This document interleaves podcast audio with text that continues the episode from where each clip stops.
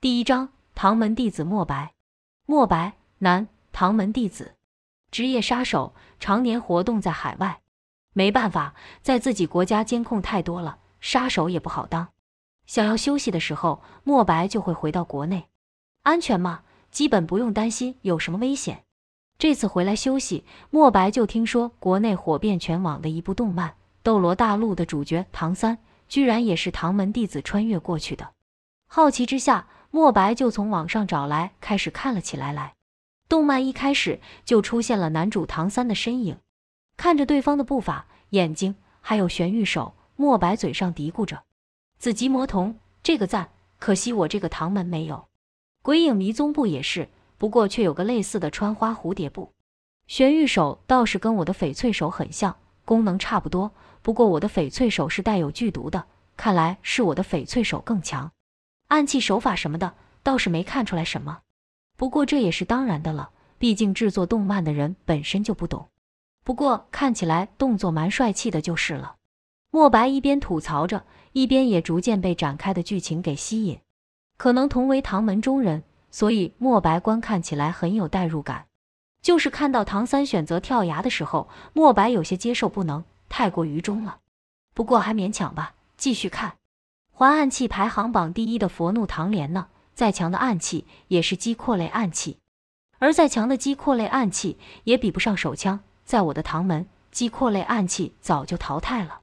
还有唐门的内功心法，最强最难练成的也不是什么玄天功，而是我练的惊羽诀才对。看到那朵花朵一样的佛怒唐莲的时候，莫白再次吐槽：莫白自己就是唐门弟子。所以看到有和他知道的不一样的，肯定是把他定义为假的、虚构的了。这就转世到另外一个世界了呀！果然还是我的经语诀才是正版的，一共十二层。这个唐三修炼的玄天功才只有九层。莫白一边吐槽着，一边继续追看圣魂村中发生的一切。莫白直接略过，没什么好看的，也没什么好吐槽的。主角唐三的父亲很不简单，这一点他倒是看出来了。直到武魂觉醒的出现，才让莫白眼睛再次一亮。这武魂帅呀，自带特效的。唐三的武魂会是什么呢？蓝银草，不错的武魂呢。武功的至高境界，飞花摘叶皆可伤人，草木竹石均可为剑。中的飞花摘叶说的就是暗器了。蓝银草为武魂，简直就是为唐三量身定制的呀。战斗的时候，唐三是要有多少暗器，就有多少暗器呀。当看到唐三觉醒的武魂是蓝银草的时候，而且还被定义为废武魂的时候，莫白就可以预见了，这部动漫后面的发展肯定是主角唐三把被人认为是废武魂的蓝银草，利用前世的暗器手法，使用得出神入化，吊打各路天才，妥妥的废材逆袭走上人生巅峰啊！只是看到唐三来到诺丁学院，居然因为大师的猜测正确就要拜他为师后，莫白就无语了。你的先天满魂力难道不是自己通过修炼玄天功而来的吗？和双生武魂有什么关系？这就被忽悠了。而且人家都说了不用跪拜了，还硬说什么一日为师，终生为父。我的天，净给自己找爹吗？愚昧落后的认知啊！这种言论和思想在我们唐门早就淘汰了。老师可以尊敬，是好老师的话更应该尊敬，可是不能认爹呀。而且要是碰到不好的老师的话，尊敬个鬼哦！随着剧情的展开，让莫白吐槽的就更多了。不过看在那个大师确实好像知识渊博的份上，莫白忍了。能够通过大师快速的学习另一个世界的知识，还是很重要的。所有人都知道知识改变命运，走控制系？不会吧？不可能吧？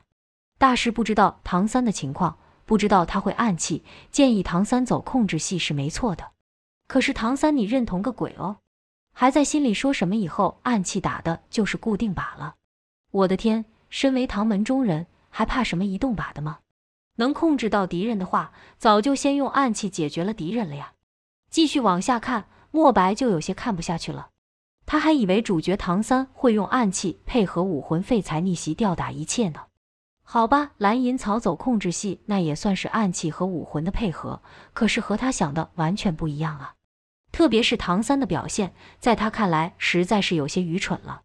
特别是拜师那一幕，行的还是古老的拜师礼，真心拿对方当师傅，明明就是一个成年人的灵魂，竟给自己找爹，看着好像很真诚。莫白就觉得愚昧，才刚刚认识你丫的就了解那个大师了吗？算了，不看了，不看了。蓝银草居然走控制系，白瞎了唐门弟子的人设了。越看越无趣，莫白索性弃剧了。如果他不是唐门弟子的话，或许还能看下去。可是同为唐门弟子，他是真的看不下去了。啪，关掉电脑，不看了。睡觉他不香吗？嗯。第二天，莫白才刚醒来，整个人的精神就是一阵不对劲，他感觉全身都不对劲。我的内力怎么没了？浑身乏力又是什么鬼？在一阵慌神中，莫白睁开了双眼，入目的一切让他猛地一呆。这是哪里？眼前的场景。哪里还是他的豪华总统套房啊？